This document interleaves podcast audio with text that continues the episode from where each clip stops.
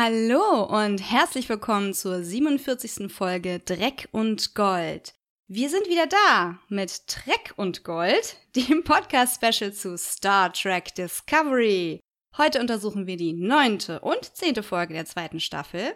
Ich bin Eve J und begrüße heute auf der Brücke wieder den Captain, mein Captain, Adrian vom Bauer. Hallo Adrian. Hallo Eve. Weiter geht's. Wuhu. Nach der zweiwöchigen Unterbrechung zwischen den Podcasts ist man immer noch mal extra motiviert. Yeah, das schreit nach dem Intro. Auf jeden Fall.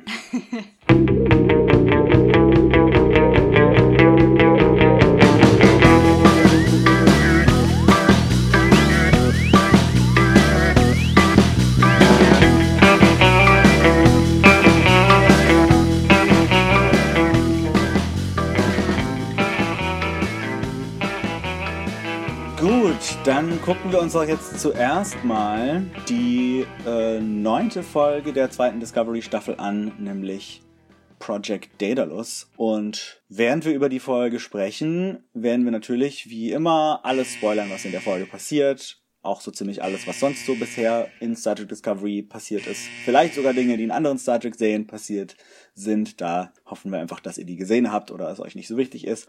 Und ja, genau, wer die Spoiler nicht wissen will, macht jetzt mal auf Pause und guckt erstmal die Folge. Ansonsten geht's jetzt gleich los und wir gucken mal kurz in den Trailer von der Folge rein.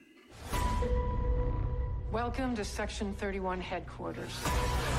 Are those mines? Blade mines. They'll slice the hull like cheese. This is your captain. Brace for a bumpy ride. Shields down to 41%.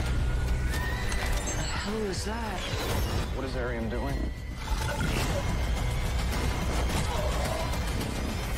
Michael. So, ich mache jetzt mal die kurze Synopsis von dieser ziemlich krassen Folge. Project Daedalus. Yes.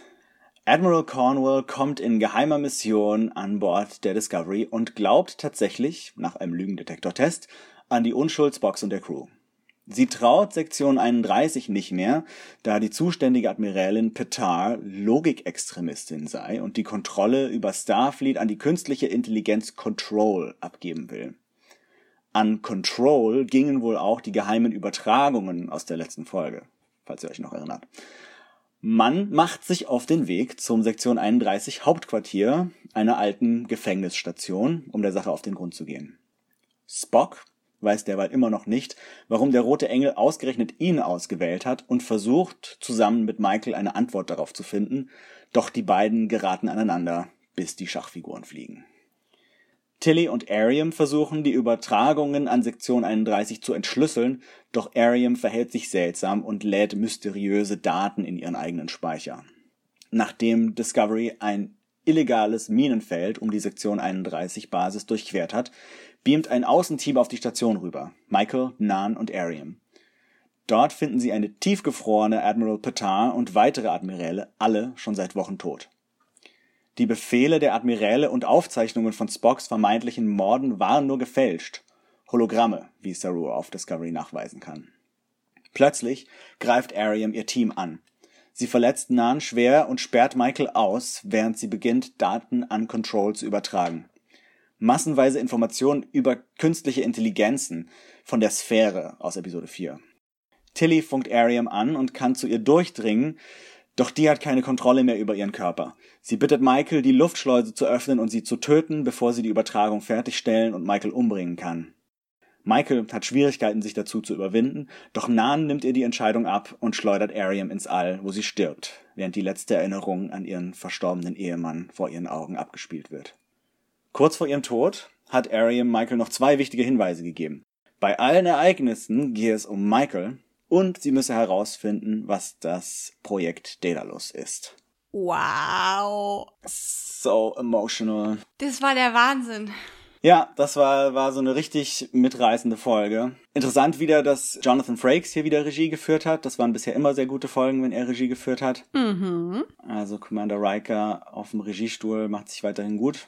Auch sehr interessant und wichtig fand ich, dass diese Folge geschrieben wurde von Michelle Paradise, die neu im Discovery Autorenteam ist und ab der dritten Staffel zusammen mit Alex Kurtzman den Showrunner-Posten übernehmen wird. Übrigens nicht zu verwechseln mit Vanessa Paradis.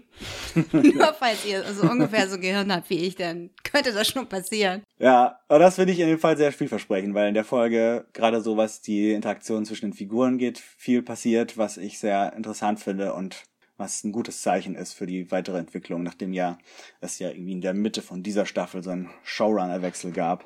Mhm. Fandest du es auch so emotional? Ja, also ich muss sagen, ich hatte ja so diverse Theorien zum roten Engel. Mhm. Ist der rote Engel Ariam und was ist die KI und wie kommen wir dahin? Und Ja. ähm, ich muss sagen, immer wenn dann verschiedene Theorien ausgemerzt werden, indem es einfach neue Fakten und Wahrheiten gibt, Mhm. verkleinert sich so ein bisschen das Spektrum und das kann dadurch kleiner wirken, wenn einfach Sachen nicht Ja. mehr offen sind. Aber dieses Szenario war groß genug, um die Menschlichkeit in den Vordergrund zu stellen und wir Ja. diese Figur Ariam zu schätzen wissen. Mhm. Wurde ja auch zum ersten Mal wirklich beleuchtet, was oder wer ist sie, Ja. eben menschlich. Es wird leider nicht gesagt, was das für ein Unfall war, ähm, der dazu geführt Ja, hat. so, ein- es wird so angedeutet. Also man sieht ja diese Aufzeichnung, wo sie mit ihrem frisch verheirateten Ehemann da irgendwo am Strand ist. Und dann erwähnt sie irgendwas von, glaube ich, einem Shuttle-Unfall oder so. Also wahrscheinlich waren die Hm. auf dem Rückweg von ihrer Hochzeit oder auf dem Weg in ihre Flitterwochen in so einem Shuttle und der ist abgestürzt oder so. Und dabei ist ihr Mann gestorben und Arian selber wurde sehr schwer verletzt und dann mit diesen kybernetischen Teilen wieder zusammengebaut und ist jetzt eben zu großen Teilen ein, ein Computer, eine Maschine, ein Roboter oder a Robot, wie Tilly sie nennt. Und ja, in dem Ding habe ich mich gefragt, warum man das nicht dann auch später mit Captain Pike gemacht hat. Der muss stattdessen in seinem Rollstuhl sitzen, wo er nur düt und düt düt machen kann. Wer weiß, wer weiß. Also es gibt ja immer noch Theorien darüber, dass wir uns in einer anderen Kontinuität befinden. ja, aber das haben ja die, die Autoren schon regelmäßig dementiert. Ja, gut. Vielleicht gibt's halt noch ein Update von diesem Klotz, in den Ja. ähm, Pike dann gesetzt wird. Vielleicht ist der innen drin ganz schön. Die Frage ist halt, was hast du erzeugen wollen mit diesen Bildern, als die Folge damals gedreht wurde in den 60ern?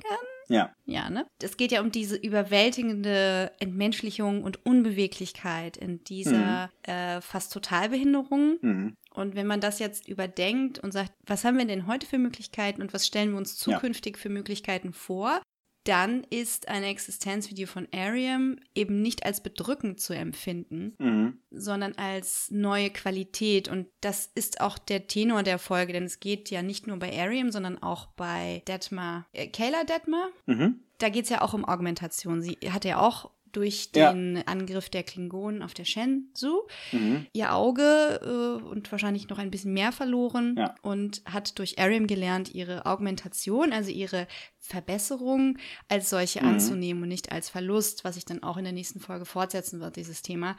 Und Ja. das finde ich ist sehr zeitgemäß zum Thema Mhm. Behinderung, Verstärkung, Ersatz, Augmentation. Und dementsprechend kann ich mir nicht vorstellen, dass man bei Pike wieder so einen Weg gehen würde. Ja, ja. Ich meine, gut, vielleicht sagt die Föderation auch, hm, diese kybernetisch erweiterten Menschen, die werden ganz einfach von irgendwelchen künstlichen Intelligenzen aus der Zukunft äh, gekidnappt. vielleicht machen wir es nicht mehr. Vielleicht machen wir die in eine Schachtel. Naja. Ja, nee, das, äh, genau. Ich finde das ganz schön, wie, wie sie das hier so rausstellen, eben nicht nur Ariam in den Vordergrund stellen, sondern auch noch erwähnen. Hier, Kayla Detmer hat diese Augmentation. Nahen. Es gibt dann auch dieses Gespräch, dass, genau, dass Ariam mit Nahen hat, wo sie eben, ah, du hast doch auch hier diesen Atemapparat. Und im Moment denkt man, okay, da geht's jetzt auch darum, dass sie sich irgendwie diese Gemeinsamkeit erkennt. Tatsächlich merken wir natürlich später in der Folge, dass das hier eher die Future KI war, die ähm, hier Schwächen ausgekundschaftet hat. Fies, ne? Ganz schön fies. Aber das ist irgendwie ein ganz interessantes Thema, das hier immer wiederkehrt. Ich finde das total spannend auch, dass wir bei Ariam sehen, dass anscheinend wirklich ein Teil von ihrem Gehirn ersetzt wurde, insofern, dass sie quasi Erinnerungen nicht in ihrem biologischen Gehirn speichert, sondern in irgendeiner digitalen Form und sich dann auch einmal in der Woche sozusagen aussuchen muss, welche dieser Erinnerungen sie in ihr Archiv überträgt und sozusagen behält und welche eher unwichtig sind und nur Speicherplatz wegnehmen. Das hat so Parallelen zu dem Langzeit- und Kurzzeitgedächtnis von Mhm. Menschen, wo wir halt, also gerade Leute, die so ein perfektes Gedächtnis haben, also dieses fotografische Gedächtnis, die kriegen dann oft auch psychologische Probleme, glaube ich, in der, in der Realität. In der Selektion, oder? weil sie eben quasi alles speichern und dann sich sehr schwer tun, einzelne Sachen ab einem bestimmten Punkt noch äh, rauszukramen aus diesen Erinnerungen, die alle gleich präsent sind. Also auf Englisch heißt das Ide Identic Memory. Eidetic, ja. Ich weiß aber nicht, wie man das übersetzt. Also fotografisch ist ein bisschen veraltet. Ja. Aber ja, vielleicht kennt ihr euch damit aus. Teilt da gern eure Erfahrungen. Was das jetzt angeht, muss ich sagen, klasse, was die Folge geliefert hat. Also gerade in menschlicher Ja. Betrachtung und darüber hinaus. Was ist also menschlich passiert? Freundschaften, Drama, Verlust, Akzeptanz und so viel mehr. Aber was Mhm. ist denn jetzt eigentlich technisch passiert? Also, was war denn jetzt los mit der KI und woher kommt die? Das ist alles so ein bisschen kompliziert, weil für mich in der Folge, selbst beim zweiten Mal gucken, noch nicht so hundertprozentig klar war, ob Ariam jetzt von einer, also der Virus kam ja von dieser, von dieser Sonde aus der Zukunft, die irgendwie von der Discovery genommen wurde, äh, dann in, der, in die Zukunft gesendet, ähm, geändert, zurückgeschickt und dann irgendwie dieses, diese Informationen, diesen Virus oder was in Ariams Speicher übertragen hat. Die Frage ist, ist das eine zukünftige Version von Control? Also ist das diese Control-KI, die sich über Jahrhunderte weiterentwickelt hat und dann in der Zeit zurückreist, um irgendwie alles Leben in der Galaxie zu verändern, äh, zu, zu vernichten?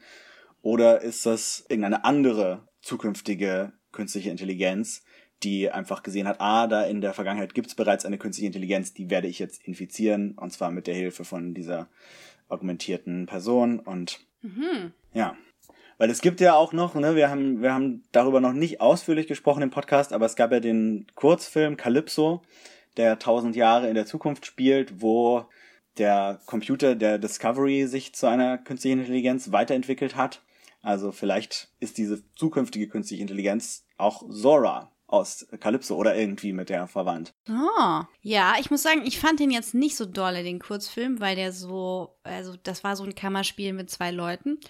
Und das hat mich nicht so gerobbt, weil ich dachte so, wie kann das sein, dass die Discovery tausend Jahre in der Zukunft ist und Na, das erfahren wir vielleicht noch in dieser Staffel. ich weiß aber vielleicht auch nicht. Ich habe da nämlich überhaupt kein Zutrauen mehr, was das angeht. Es ist so dieses, Ja. es könnte irgendeine andere Zeitlinie sein, es könnte komplett egal sein, es kann ein Experiment sein von einem der vielen Showrunner. Und deswegen, ich so als Zeitreise. Fetischistin. dann so gedacht, oh, naja, sie müssen mir schon ein bisschen mehr anbieten, ne? Ja, Aber gut. Ja, ich, ich, also ich bin relativ sicher, dass Calypso noch eine Rolle spielen wird, aber ob das jetzt diese KI ist oder doch irgendwie Control, wird hoffentlich irgendwann noch geklärt. Da reden wir bestimmt auch, wenn es in die nächste Mhm. Folge geht, nochmal drüber reden. Aber nochmal zurück zu dem Ariam. Bogen, das war eben, wie gesagt, sehr gut gelöst. Irgendwie, man hat ganz toll irgendwie ein Gefühl für diese Figur bekommen und für die Beziehungen und hat irgendwie innerhalb von dieser einen Folge wahnsinnig viel Mitgefühl für sie entwickelt. Aber ich habe mir schon gedacht, es wäre wahrscheinlich noch effektiver geworden, wenn man sich das schon ein paar Folgen vorher überlegt hätte und Ariam vielleicht über die Staffel verteilt immer mal wieder eine Szene gegeben hätte, wo sie irgendwie mit den anderen Mädels von der Brücke in der Cafeteria sitzt und Scherze macht und so weiter. Dann hätte man irgendwie noch mehr über einen längeren Zeitraum eine Verbindung mit ihr aufgebaut. So kommt das dann irgendwie plötzlich so sehr plötzlich und auch ist dann fast so ein bisschen vorhersehbar, dass wir, oh, wir kriegen jetzt eine ganze Folge lang wahnsinnig Ja. viel emotionales Ding für, für diese Figur, die vorher nur so im Hintergrund aufgetaucht ist.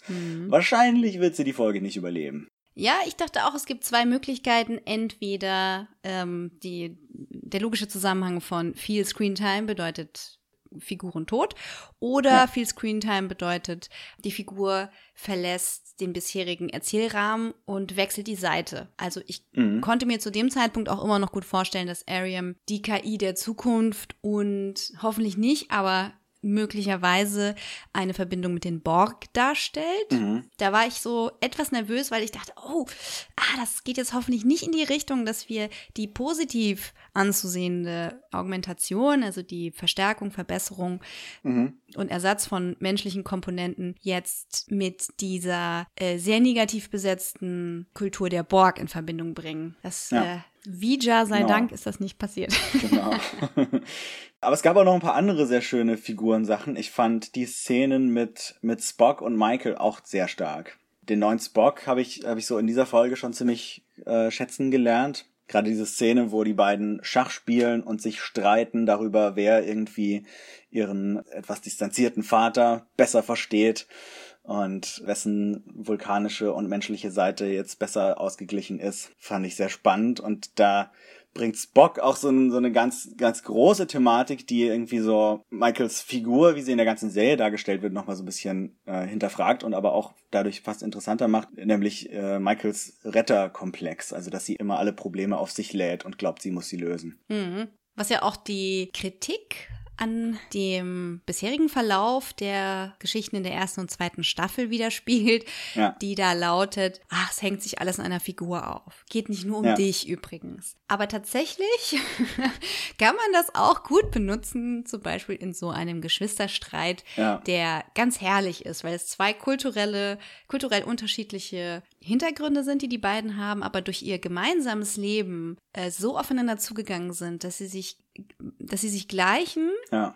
Der eine ist schwarz-weiß gestreift und der andere Weiß-schwarz. ja. Also die Schachbrettfarben, jetzt keine Ethnizität.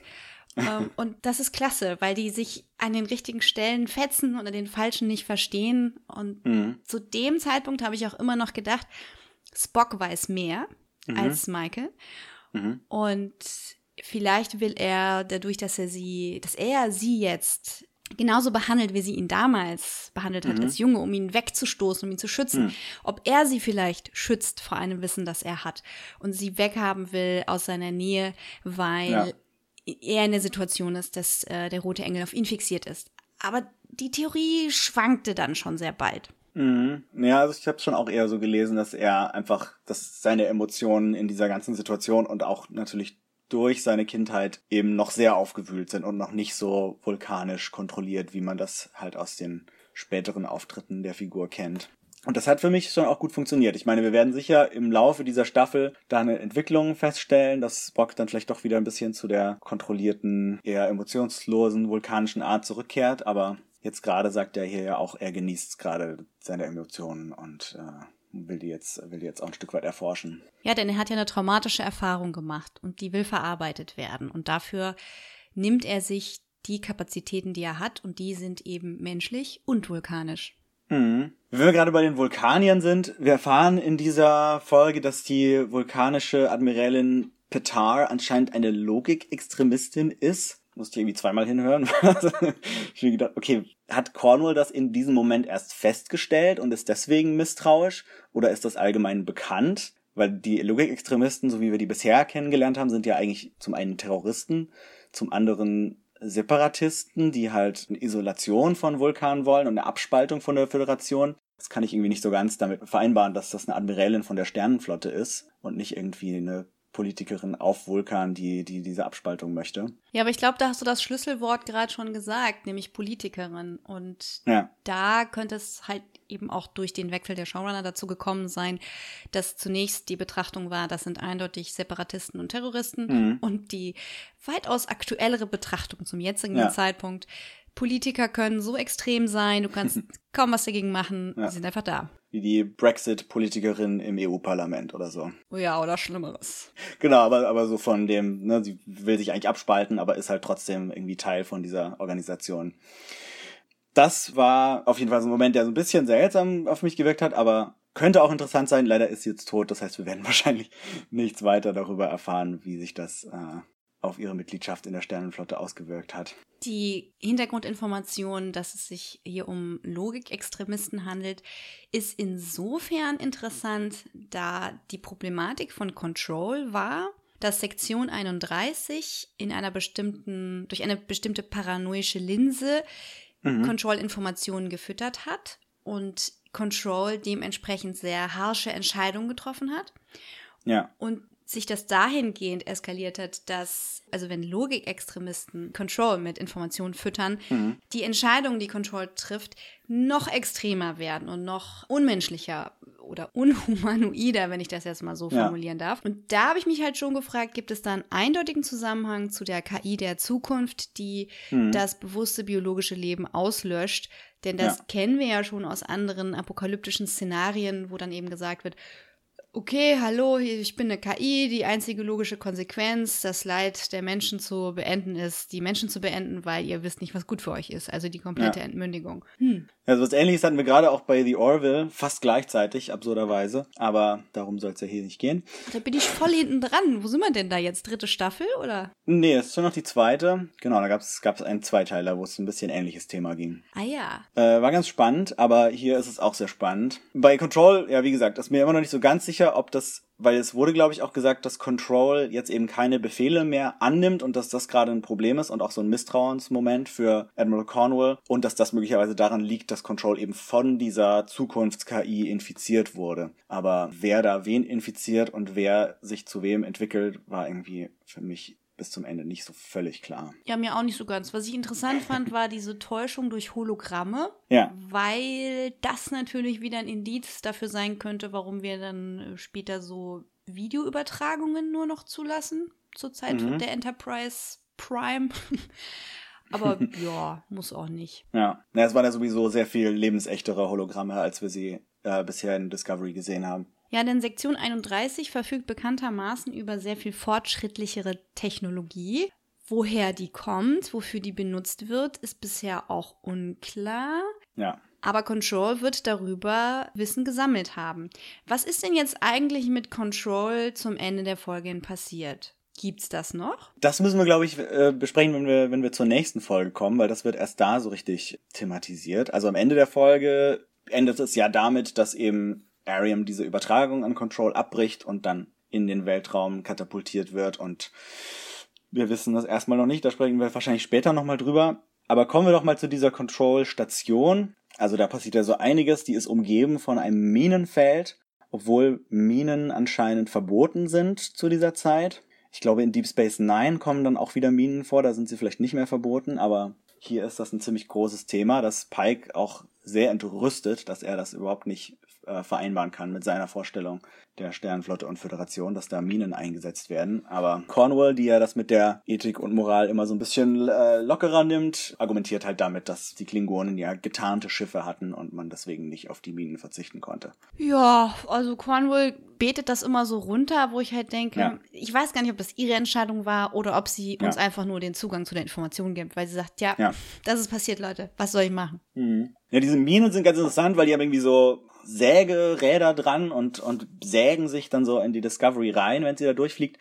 In dem Moment habe ich mich aber dann gefragt, und das war, fand ich irgendwie auch so ein bisschen eine, eine Logiklücke, warum schießt die Discovery dann nicht mit dem Phaser auf die Minen, bevor sie sich reinsägen können? Warum benutzt sie nicht irgendwie den Traktorstrahl, um die Minen fernzuhalten?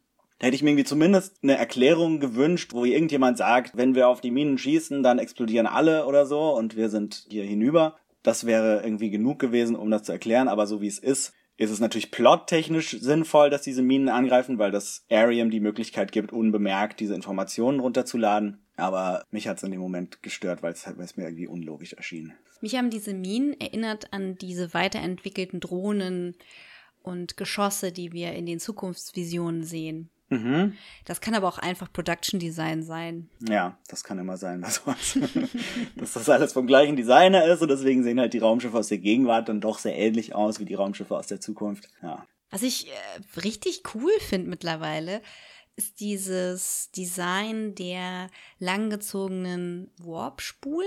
Also sowohl bei der Discovery als auch bei den Sektion 31 Schiffen Ja, ist ja also alles sehr Gondeln, lang. mhm. Ja, Gondeln, genau. Da ist es ja so sehr langgezogen alles Mhm. und dynamisch und am Anfang kam mir das sehr fremd vor und ich bin jetzt mittlerweile sehr positiv beeindruckt davon, Ja. was wir da für einen tollen Retro-Look bekommen, der irgendwie frisch und neu aussieht. Ich kann mir auch vorstellen, dass so das Effekte-Team und die Kameradepartment, wobei die Kameras haben in dem Fall wahrscheinlich nicht viel mit, dem, mit den Außenansichten des Schiffs zu tun, aber dass sie einfach dazu gelernt haben, auch so ein bisschen, aus welchen Winkeln das Schiff wirklich gut aussieht. Und wir haben ja jetzt ja Widescreen, ne? Widescreen. Ach, Widescreen, äh, ja, ja, Ja. genau. Also für die, ähm, so als Bildformat, ja. Greenscreen, Bluescreen, Widescreen. Widescreen. Nee, dadurch kann man das lange Schiff natürlich auch nochmal besser in Szene setzen, wenn der Bildschirm auch so lang ist oder so breit. Und die Kostüme in der Linsenverzerrung schön klumpig und groß aussehen lassen. Naja, und es gab dann wenig später noch ein weiteres Ding, wo ich, wo ich irgendwie die, die Star Trek Technologie und die, die Story nicht so ganz vereinbart bekommen hat. Und zwar in der Situation, wo halt jetzt hier Ariam und Michael und Nan miteinander kämpfen. Da gibt es zum, ersten- zum einen so, eine, so einen ganz schönen Moment in diesem Kampf zwischen Michael und Ariam, wo sie so mehrere Kirk-Moves anwendet, so mit zwei Fäusten gegen den Kopf und dann irgendwie gegen die Brust treten mit beiden Beinen. Ja, Das aua. sind so ganz klassische Kirk-Moves. Aber äh, in diesem Kampf wird eben ja Nan früh verletzt, indem ihr dieses Atemgerät abgerissen wird. Das fand ich gleich ganz schlimm und brutal. Also ich, und ich konnte mich tatsächlich ab dem Moment nicht mehr so richtig auf das, was danach passiert ist, konzentrieren, weil ich die ganze Zeit habe, was ist jetzt mit Ariam? Die erstickt doch gerade. Warum beamt man die denn nicht zurück auf die Discovery? Die Nahen meinst du? Ja. Äh, Nahen, genau. Was was passiert mit Nahen? Warum beamt man die nicht zurück auf die Discovery? Weil sie sind ja auch gerade auf die Station gebeamt worden. Da kann man die doch auch zurückbeamen. Und das Gleiche fragt man sich dann natürlich kurz danach auch, warum beamen sie nicht einfach Ariam aus diesem Raum raus, statt dass Michael sie irgendwie da durch die Luftschleuse schicken muss? Ja, waren da nicht irgendwelche Schutzschilde plötzlich oben? Es wird, glaube ich, nicht gesagt. Das wäre natürlich auch wieder so ein Ding gewesen, wo man halt einen Satz hätte einbringen können. Hey, die Station hier Control hat die Schutzschilde aktiviert, deswegen können wir niemanden rüberbeamen und deswegen gibt's jetzt keine andere Lösung. Das hätte dieses Logikloch gestopft, aber in dem Moment dachte ich halt die ganze Zeit, warum beamen sie Nahen nicht raus? Warum beamen sie Ariam nicht raus? Und das Ja, hat mich dann beim brauchen. ersten Mal gucken total abgelenkt. Ja, klar, also inhaltlich wieder total sinnvoll. Wir brauchen Ja. Nahen am Schluss für diesen Überraschungsmoment. Aber weil mir diese Erklärung gefehlt hat, weil ich die ganze Zeit im Kopf hatte, die, warum, warum beamen jetzt nicht? Warum machen sie das nicht? Und Mhm. das hat dann fast so ein bisschen für mich die Szene beim ersten Mal gucken kaputt gemacht. Auch wenn sie natürlich dann am Ende trotzdem wieder sehr emotional wird. Ja, ich denk mal, das kommt daher, dass man versucht, eine gute Balance zu finden Ja. zwischen Tech-Bubble, Ja. Also zwischen dem Quatschen von endlos langen Star Trek-spezifischen Wissenschaftsbegriffen und einer dramatischen Handlung. Mhm. Denn wenn wir davon ausgehen, dass wir eine sehr fortschrittliche Technologie haben, müssen wir dem in Anführungszeichen dümmeren Zuschauer aus einer vergangenen Zeit immer erklären, übrigens, folgende Ja. technologische Überlegenheit können wir jetzt gerade nicht einsetzen. Ich weiß, Mhm. dass du damit rechnest, aber Beam geht aus dem Grund nicht.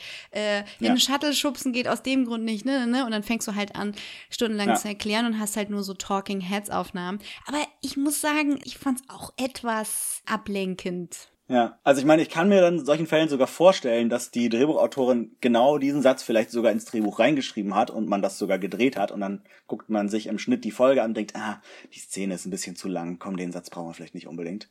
Und dann fliegt sowas raus und dann hat man halt am Ende so ein bisschen diese äh, Logiklöcher, die jetzt die so die emotionale Handlung eigentlich nicht wirklich kaputt machen, aber halt so für den den Star Trek Fan, der halt irgendwie so sehr vertraut ist mit dieser Star Trek Technologie, dann so ein bisschen so, so äh, Ecken sind, an denen man einfach hängen bleibt.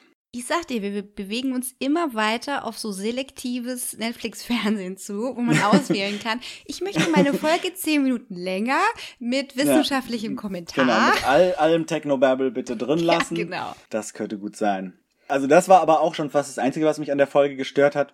Eine andere Szene, die mir nicht ganz so gut gefallen hat, war die Szene, als Spock und Stamets sich unterhalten. Das fing ganz gut an, irgendwie, wo Stamets so ein bisschen Spock auch einmal analysiert hat und dann äh, hat Spock das aber umgedreht und plötzlich Stamets irgendwie ausführliche Beziehungstipps gegeben. Oh ja, das war cool.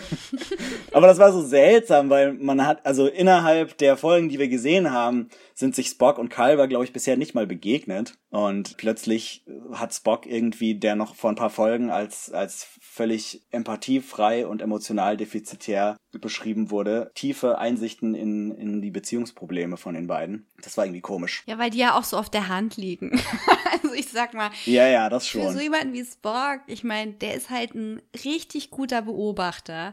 Und ich Mhm. fand das halt auch, weil es überraschend war, einen feinen Charakterzug, den wir da gesehen haben. Es war nämlich nicht Ja. stoffelig. Es war nicht so, ja, also, Alter, Ja. Ich habe gesehen, ihr wohnt jetzt nicht mehr zusammen in einem Apartment, ne? Oh, geil. Ja. Es war halt eben nicht so, deswegen ein schöner Moment. Ja, es war gut geschrieben und gut gespielt, aber ich hab's irgendwie nicht geglaubt einfach, dass, dass er das, dass er das weiß. Non-Believer. Du Logikextremist heute. Das Final Verdict zu dieser Folge? Ja, ich glaube, es ist vielleicht sogar meine neue Lieblingsfolge dieser Staffel. Wow. Also ich fand die, die Momente zwischen den Figuren so stark und auch so ganze Ecke tiefgehender als alles, was man sonst so bisher hatte. Also gerade diese Gespräche mit Spock und Michael und auch, auch so gewisse andere Momente haben irgendwie Michael so eine Tiefe gegeben, die sie sonst nicht hat. Sonst kommt sie halt oft so sehr, sehr stoisch und reserviert rüber und dadurch kann man sie als Figur auch nicht so richtig greifen. Was vielleicht auch ein Grund ist, warum eben doch viele Fans der Serie Michael irgendwie nicht so richtig mögen. Echt? Ich kann mir das immer gar nicht vorstellen, wie man die nicht mögen kann. Also ich mag sie, ich mag sie eigentlich auch. Also ich mag sie auch von Anfang an, aber es gibt sehr viele, die sie nicht mögen. Für manche hat das vielleicht auch Gründe, dass sie irgendwie sich irgendwie erstmal dran gewöhnen müssen, dass da eine schwarze Frau im Mittelpunkt der Serie steht. Aber für manche liegt es vielleicht auch einfach nur daran, dass sie halt immer so ein bisschen reserviert ist. Und wenn dann die Emotionen rauskommen, dann ist es immer gleich, wird, wird immer gleich geweint und man hat irgendwie nicht so einen tiefen Einblick, wie man es jetzt hier in dieser Folge in ihrer Beziehung mit Spock hatte. Ja, ich kann das ziemlich gut nachvollziehen alles, weil man weint ja jetzt nicht irgendwie, weil man Mädchen ist. Es gibt verschiedene ja. Gründe, warum man weint. Ne? Meistens ist ja. es dann einfach äh, ein Erregungszustand oder eine unfreiwillige Reaktion, die entspannen soll. Es fließen ja Endorphine mhm. aus den Augen. ja. Ich muss sagen, im Verhältnis zur ersten Staffel sehe ich hier eine Michael, die mich begeistert. Mhm. Sie hält mich auf Distanz, ja.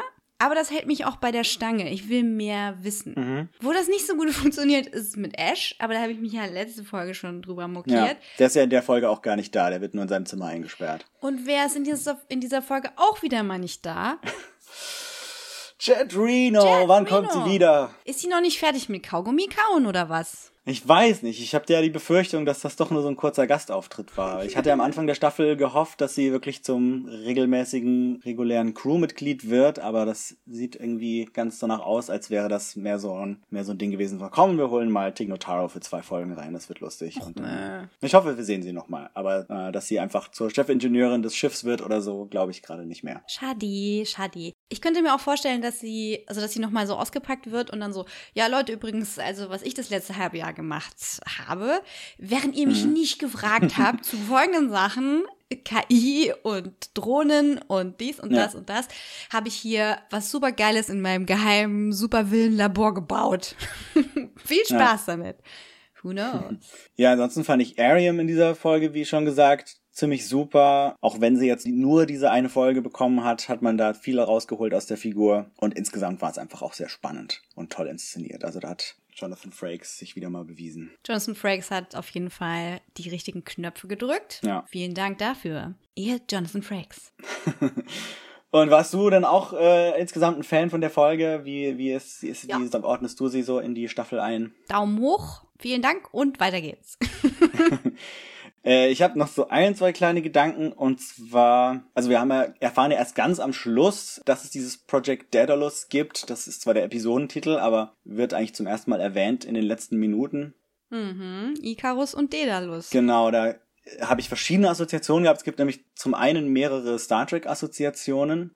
Ich glaube, es gibt so eine Schiffsklasse, die heißt die Daedalus Class, die Richtig. Sieht, glaube ich, ungefähr so ähnlich aus wie die Original Enterprise, aber hat vorne statt dieser Untertasse eine riesige Kugel. Ich glaube, das war eigentlich mal ein Design, was sie für Star Trek Phase 2 in Betracht gezogen haben. Und dann ist es, glaube ich, irgendwo in Ciscos Quartier aufgetaucht oder so. Das gibt's. Es gibt eine Enterprise-Folge, die heißt Daedalus. Da geht's um den Erfinder des Transporters, also der das, das Beamen erfunden hat. Richtig. War das die Folge, wo der seinen Sohn verloren hat? Oder war ja, das. ja, irgendwie sowas, genau. Der ist schon ein bisschen älter, also ist vielleicht auch schon eine Weile her, dass er da den Transporter entwickelt hat und kommt auf die Enterprise und soll das irgendwie weiterentwickeln und es gibt irgendwas mit seinem Sohn. Ist eine Weile her. Ist auch nicht so eine richtig gute Folge, muss ich sagen. Ja, das Drama war, was passiert eigentlich mit Signalen, die verloren gehen? Ja. Und da wird thematisiert, dass Menschen, Humanoide, die beim Beamen verloren gehen, eventuell weiter existieren. Mhm. Und er schafft es, seinen Sohn auch zurückzuholen. Im Gegensatz zum echten Daedalus. Genau, er, er überlebt aber nicht. Ne? Und äh, da Ja. haben wir den Bezug zu Daedalus, dem Vater, und Icarus, dem Sohn. Genau. Weil Daedalus, und da kommen wir jetzt wieder zum Discovery-Bezug, ja diese künstlichen Flügel gebastelt hat, also der mythologische griechische Daedalus. Und das erinnert natürlich an den Engelsanzug. Richtig, wir erinnern uns, die Flügel, die Daedalus gebaut hat, sind mit Wachs zusammengeklebt und die Warnung an seinen Sohn Icarus war, nicht zu nah an der Sonne zu fliegen, also nicht zu hoch hinaus zu wollen. Das gibt uns natürlich eine schöne Vorlage für die nächste Folge. Bist du bereit? Oder hast du uns noch was mitzuteilen? Nee, ich glaube, den Rest können wir dann im Kontext der nächsten Folge besprechen. Und bevor wir die nächste Folge jetzt dann auch wieder spoilern, gucken wir da nochmal in den Trailer rein. There are so many reasons to join Starfleet. We get to reach for the stars. We get to reach for the best in ourselves. We get to reach for each other. On your mark, Commander. Ready. Oh yeah. Dann mal los mit The Red Angel. Der rote Engel. Ja, also nicht nur wir, sondern auch die Crew ist aufgewühlt nach den Vorfällen auf der Geheimbasis von Sektion 31. Ash Tyler wird entlastet und aus dem Hausarrest entlassen. Die Anklagen gegen Spock und Michael wurden fallen gelassen. Ariams Erinnerungen werden bei ihrer Obduktion gelöscht. Die versammelte Besatzung wohnt der Bestattungszeremonie bei und hält bewegende Reden über Loyalität, Freundschaft, Liebe, Verlust und die Neudefinition von Identität durch körperliche Veränderung. Michael, die sehr bewegt ist, entschuldigt sich bei Ariam. Saru singt einen Gänsehaut-Abschiedssong. Doch die Crew hat nicht lange Zeit für Trauer. Die Wissenschaftsoffiziere und die Führungsriege entwickeln einen Plan. Sie wollen den roten Engel fangen, damit sie Antworten bekommen und die Option haben, den roten Engel gegebenenfalls zu töten. Tilly bringt die Kunde, dass sie in Ariams Daten Informationen über Projekt Daedalus und eine neurologisch-biologische Signatur des roten Engels gefunden hat. Der Engel sei Michael. Untersuchungen bestätigen das. Michael und Spock versuchen Erklärungen zu finden. Sektion 31 drängt sich in Form von Leland und Giorgio auf. Wie sich herausstellt, kommt das Projekt Daedalus aus eben ihrer Schmiede. Vor über 25 Jahren hatten sie herausgefunden, dass die Klingonen mit Zeitreisen experimentierten. In einem dramatischen Wettrüsten entwickelten sie den Zeitreiseanzug. Im Vertrauen bittet Michael Philippa ihr, keine Dinge mehr zu verschweigen. Diese verweist auf Leland, der von Saru misstrauisch überwacht wird. Zusammen arbeiten die Experten an der Mausefalle für den roten Engel. Stamets findet heraus, dass der rote Engel durch einen Gravitonstrahl an ihren Ausgangspunkt gebunden ist, um wie an einem Gummiband zurückzuspringen. Mit einem Stasisfeld will Tilly das verhindern können. Auf einer speziellen Plattform soll der Zeitkristall des Anzugs durch einen magnetischen Impuls außer Kraft gesetzt werden. Ein Eindämmungsfeld soll weitere Störungen aus der Zukunft fernhalten. Philippa währenddessen bringt Stamets in Verlegenheit, als sie auf sexuelle Eskapaden zwischen ihr, einem pansexuellen Stamets und dem Doktor anspielt. Auch Nan hat etwas zu besprechen mit Michael, ihr Bedauern über Ariams Tod. Die beiden zollen sich Respekt. Auf Drängen von Michael gesteht ihr Leland, dass er für den Tod ihrer Eltern, einem Anthropologen und einer Astrophysikerin und Ingenieurin, verantwortlich ist. Er hatte sie auf Daktari Alpha stationiert, wo sie den Anzug entwickelten und schließlich von den Klingonen angegriffen wurden. Diese verfolgten den Zeitkristall, den Sektion 31 vom Schwarzmarkt auf Orion besorgt und nach Daktari Alpha gebracht hatte, da dort eine Supernova bald eine große Energie entladen würde. Die Klingonen zerstörten die Station. Michael ist verständlicherweise erschüttert, da sie die Schuld für den Tod ihrer Eltern immer bei sich gesucht hatte und streckt Leland mit zwei harten Faustschlägen gerechten Zorns zu Boden. Darauf folgt ein Streit mit Ash Tyler über seinen moralischen Kompass. Er verteidigt die Motive von Sektion 31, wenn auch nicht ihre Methoden. Yukalba sucht derweil Rat bei Admiral Cornwall, die, wie wir jetzt erfahren, früher Therapeutin war. Sie rät ihm, einen Weg zu finden, in dem er vorwärts geht. Seine Orientierungspunkte sind für seine neue Identität verwirrend, aber sie sind da. Liebe sei eine Wahl, die man jeden Tag trifft. Spock sucht das Gespräch mit Michael, die ihren Zorn im Training abreagiert. Er zeigt sich überraschend empathisch und solidarisch. Michaels Reue darüber, dass sie ihre Probleme in sein Zuhause gebracht habe, nimmt er als Entschuldigung an. Damit scheint ihr Konflikt vorübergehend aufgelöst zu sein. Die beiden teilen Pike mit, dass der perfekte Käse für die Mausefalle sei, Michael in Lebensgefahr zu bringen, denn sie sei die Variable für das Verhalten des roten Engels. Spock führt das auf das Großvaterparadoxon zurück. Um sich selbst in seiner Gegenwart zu erhalten, muss der rote Schutzengel das Überleben seines vergangenen Selbst sichern. Ein riskantes Manöver beginnt. In einer verlassenen Station auf Essof 4, einem Planeten mit tödlicher Atmosphäre, baut das Team die Plattform mit allen Komponenten der Falle. Alles muss punktgenau funktionieren. Auf einen Stuhl festgeschnallt wird Michael dort einer harschen Folter ausgesetzt. Kritisch überwacht von den Wissenschaftlern, Ingenieuren und Medizinern, sowohl auf der Station als auch auf der Discovery. Als die Aktion abgebrochen werden soll, verhindert Spock die Rettung von Michael. Ihr Sauerstoffwert sinkt unter die markierte Grenze und sie scheint zu sterben. Michael hatte sich zuvor noch von Tyler verabschiedet und ihre Ängste gestanden. Sie teilten einen intimen Moment und einen Kuss unter Tränen. Weitere Abschiedsmomente passierten auf der Station zwischen Philippa und Michael und schließlich Spock und Michael.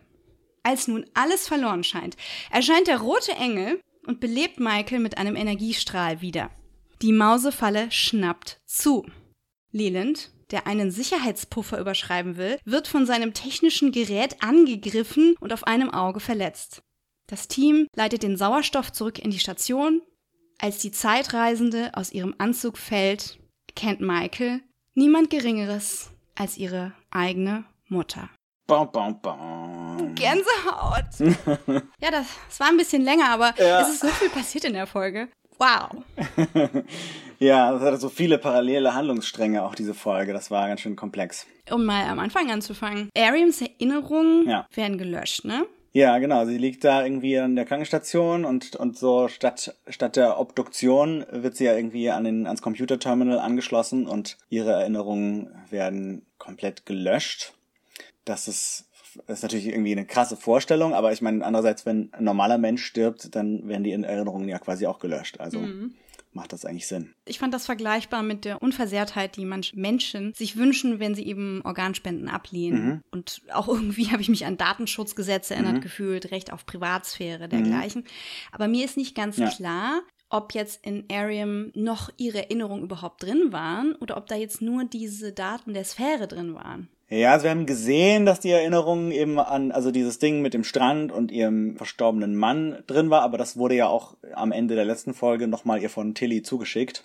Deswegen weiß ich nicht, aber wahrscheinlich werden sowohl ihre Erinnerungen als auch die Erinnerungen, die sie irgendwo auf der Discovery in ihrem Computer drin hat, gelöscht. Das würde ja nur Sinn machen. Das macht natürlich total Sinn, weil Arium gemäß der Gebräuche der Kulturen oder der meisten Kulturen in der Sternenflotte eine Seebestattung bekommt. Die See der Sterne. Also sie wird in einer Torpedohülle ins All geschossen. Ja. Und wenn ihr euch an eine Star Trek Voyager Folge erinnert, ich glaube, es ist die siebte Staffel. Ja, ich glaube, es ist die siebte Staffel. Da haben wir eine Folge, wo Harry, ein ehemaliges Crewmitglied, wieder kennenlernt. Sie wurde aber wiederbelebt von einer Rasse, die nur so existieren kann, indem sie Tote anderer Spezies zu sich umbauen. Okay. Ja, ja, das war äh, ziemlich dramatisch. Und die Schauspielerin dürfte euch gerade bekannt sein aus Orange is the New Black. Und ja, die hat Jet Laya gespielt. Okay. Also schaut mal rein, siebte Staffel Voyager, interessantes Thema, denn Ja. was passiert denn mit den ganzen Verstorbenen, die in den Raum geschossen werden? Die Ja. fliegen ja nicht zwangsläufig in die Sonne. Nee, äh, es erinnert einen natürlich auch an die Beerdigung von Spock am Ende von Star Trek 2. Statt einem singenden Saru hatten wir damals einen äh, Dudelsack spielenden Scotty. Richtig, richtig. Und Spocks Torpedo-Sarg äh, landet ja dann auf dem Genesis-Planeten und Spock wird wiederbelebt. Also wer weiß, was mit Ariams Leichnam hier alles passieren kann. Oh boy, oh boy. So einiges. Andererseits, was ich ziemlich, äh, was ich ziemlich skurril fand, ist, dass ja im Laufe dieser Folge dann auf der Brücke eine neue Offizierin, nämlich Lieutenant Nilsson, Ariams Position auf der Brücke übernimmt.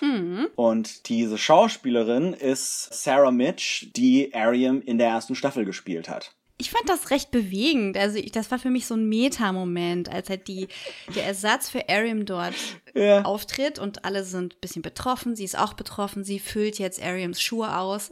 Aber gleichzeitig, Aber es es ist Ariam. Jetzt wissen wir auch warum. Also es ist irgendwie, sie haben sie umbesetzt, damit sie die neue Schauspielerin quasi jetzt in dieser Staffel sterben lassen können. Und die alte Schauspielerin, die sie wahrscheinlich behalten wollten, einfach dann in eine neue Rolle stecken können. ich muss sagen, ich finde es eine elegante Lösung. Ich, also ich finde es jetzt auch nicht schlecht, aber ich fand es irgendwie einen sehr interessanten Moment. Ja, interessant ist das Richtige. Ich hatte ja mir überlegt, was für Gründe gibt es, warum du die Schauspielerin austauschst. Oft ist es ja eine Unverträglichkeit von, des Make-ups. Das war ja auch für Ja. Äh, Roxanne Dawson ein riesiges Problem, über Mhm. mehr als sieben Jahre das klingonische Make-up auf ihrer Stirn zu tragen. Und sie hat da Tipps Mhm. und Tricks mit Michael Dorn ausgetauscht, was man machen kann, damit man nicht irgendwann nur noch allergisch darauf reagiert. Und Michael Dorn Ja. hat ja wirklich Full-Face-Make-up. Ja, ja, und der hat sogar, glaube ich, an manchen Stellen irgendwie die Pigmente in seiner Haut verloren, da wo der Kleber immer drauf war. Wow, das ist hart, das ist krass. Ja, nicht ganz einfach mit, diesen, mit diesem Alien-Make-up. Aber genau, sie ist jetzt wieder zurück, muss keine, keinen Gummikopf mehr tragen, einige Stunden weniger im Make-up-Stuhl verbringen. Da sind wahrscheinlich alle ganz glücklich. Auch wenn Ariam natürlich schon immer auch allein designtechnisch ganz cool war. Ja, du hattest ja vor ein paar Minuten gesagt, dass Control nochmal erwähnt wird. Im Zusammenhang mit Ariam. Oder wann war das? Das ist mir jetzt nicht. Äh Es wird gesagt, und das fand ich auch ein bisschen komisch, dass man das jetzt hier so abfrühstückt, nämlich wurde zwischen diesen Folgen das Sektion 31 Hauptquartier, das wir in der letzten Folge gesehen haben, zerstört. Also die Discovery hat wohl nach den Ereignissen aus Folge 9 dann da so ein paar Torpedos in diese, in diese Station reingeschossen und äh, man nimmt jetzt an, dass damit auch äh, Control vernichtet wäre, weil der sich halt wohl auf den Computern dieser Station befand. äh, und was. Aber wie? Also, ich meine.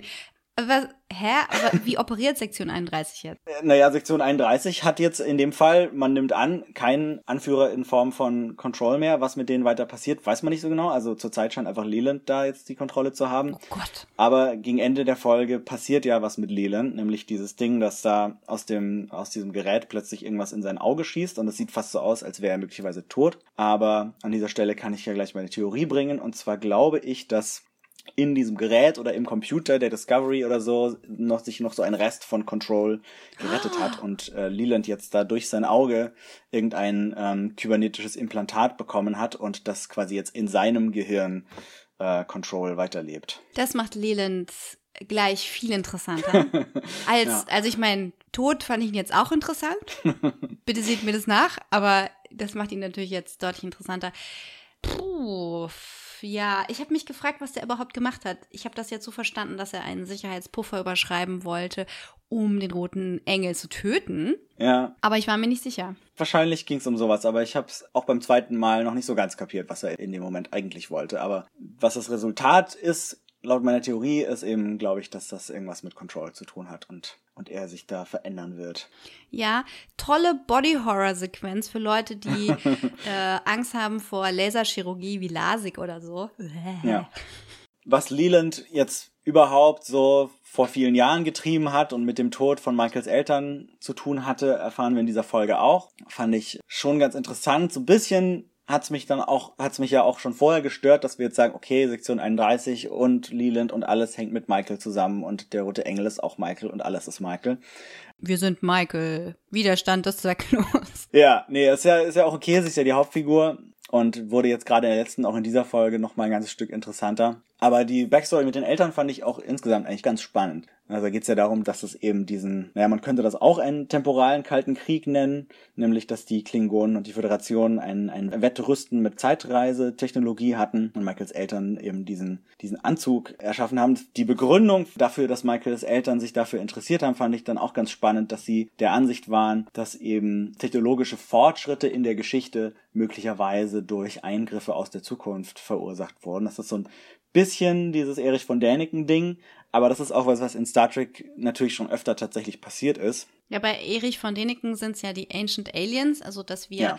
in unserer Vorzeit von außerirdischen Intelligenzen besucht und Ja. beeinflusst wurden.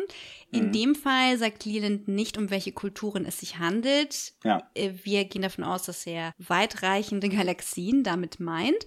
Und dass es eben, dass das Team von Michaels Eltern, ein Anthropologe und Ja. eine Astrophysikerin und Ingenieurin ist, das macht in dem Moment natürlich total Sinn, weil das ihr perfektes gemeinsames Thema ist. Ja, total. Und vor allem, weil das, ich erinnere mich, es gibt eine Doppelfolge bei Voyager, wo sie in die 90er Jahre reisen, also in die 90er Jahre des 20. Jahrhunderts. Und da treffen sie dann auf einen Zeitreisenden, der noch weiter aus der Zukunft kommt und der dann eben quasi diese ganze Internet, Mikrochip, Handy-Technologie der 90er sozusagen mitentwickelt hat mit Technologie aus der Zukunft.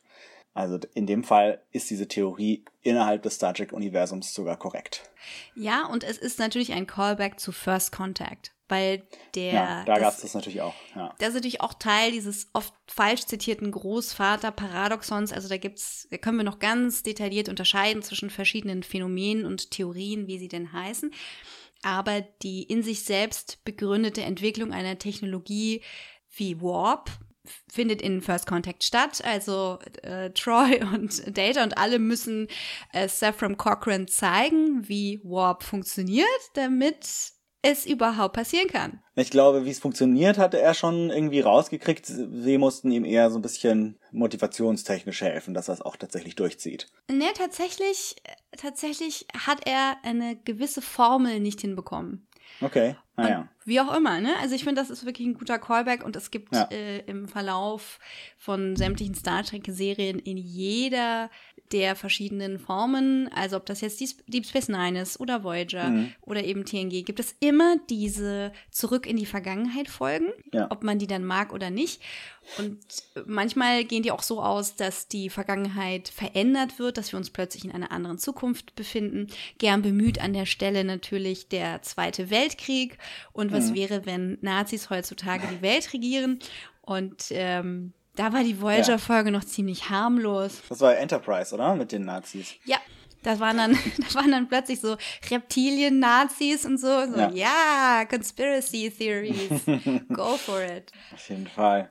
Oh boy. Zeitreisen sind im Star Trek-Kontext natürlich immer ein sehr kompliziertes Thema, weil das jede Serie anders gehandhabt hat, ob man jetzt die Vergangenheit tatsächlich verändert oder ob man dann eben die Zukunft oder die Gegenwart erst verursacht durch seine Präsenz in der Vergangenheit. Das war immer mal wieder anders.